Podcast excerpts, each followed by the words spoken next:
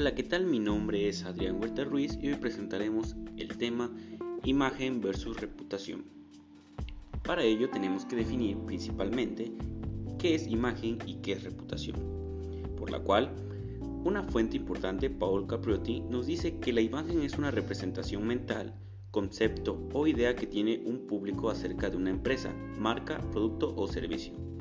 Joan Costa define la imagen como la representación mental en la memoria colectiva de un estereotipo o conjunto significativo de atributos, capaces de influir en los comportamientos y modificarlos. Ahora vamos a conocer la definición de reputación, la cual, según el foro de la reputación corporativa, la reputación corporativa es el conjunto de percepciones que tienen sobre la empresa los diversos grupos de interés con los que se relaciona, tanto internos como externos. Es resultado del comportamiento desarrollado por la empresa a lo largo del tiempo y describe su capacidad para distribuir valor a los mencionados grupos. Otra definición de esta misma fuente nos dice que la reputación corporativa es el reconocimiento que los stakeholders de una compañía hacen del comportamiento corporativo de esa compañía a partir del grado de cumplimiento de sus compromisos con relación a sus clientes, empleados, accionistas, si los hubiere y con la comunidad en general. Los autores Carmeli y Freud A indican que la reputación es indispensable, puesto que los grupos de interés usualmente establecen un contrato con una firma basados en su reputación. Warren Buffett comentó, toman 20 años construir una reputación y solo 5 minutos arruinarla. Ahora les daré las 5 diferencias entre una imagen y reputación la cual consiste en la número 1. Se gana. La reputación no se puede gestionar directamente, sino que es resultado de cómo el público valora la organización a lo largo del tiempo y en base a la experiencia que la marca le brinde.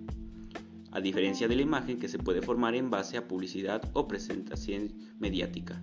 La reputación se debe ganar en base a las acciones de la organización. Número 2. Es la percepción colectiva es una opinión consensuada entre los usuarios. La reputación se forma en base a la conversación que hay sobre una marca y se prolonga a través de la memoria colectiva. Cuando pedimos recomendaciones sobre un restaurante, por ejemplo, entra en juego la reputación para decirnos si la mayoría de personas que lo han probado lo consideran un buen lugar para comer o si existe otra mejor opción. 3. Es la película.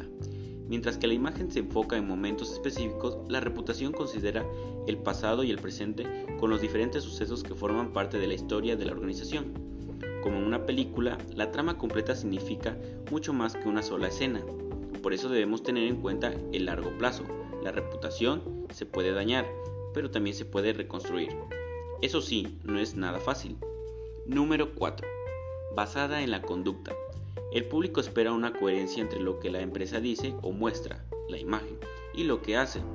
La confianza y credibilidad que adquiere una marca se basa en sus acciones a largo del tiempo y el impacto positivo o negativo que éstas pueden generar en sus diversos públicos. Número 5. Genera valor. Ritter habla del capital reputacional. Así entendemos que muchas de las grandes marcas como Apple o Coca-Cola valen más por su buena reputación que por sus activos tangibles. La reputación añade valor a cualquier producto o servicio e influye directamente en las decisiones de compra y en las diferenciaciones respecto a la competencia. Si bien, entonces hablamos que la imagen es un tanto más sensorial, la cual es la primera percepción que tenemos sobre algo. En cambio, la reputación es la construcción basada en sus acciones y en lo pasado, presente y futuro, y, más que nada en la reputación que tiene entre grupos colectivos. Esto fue la imagen versus reputación.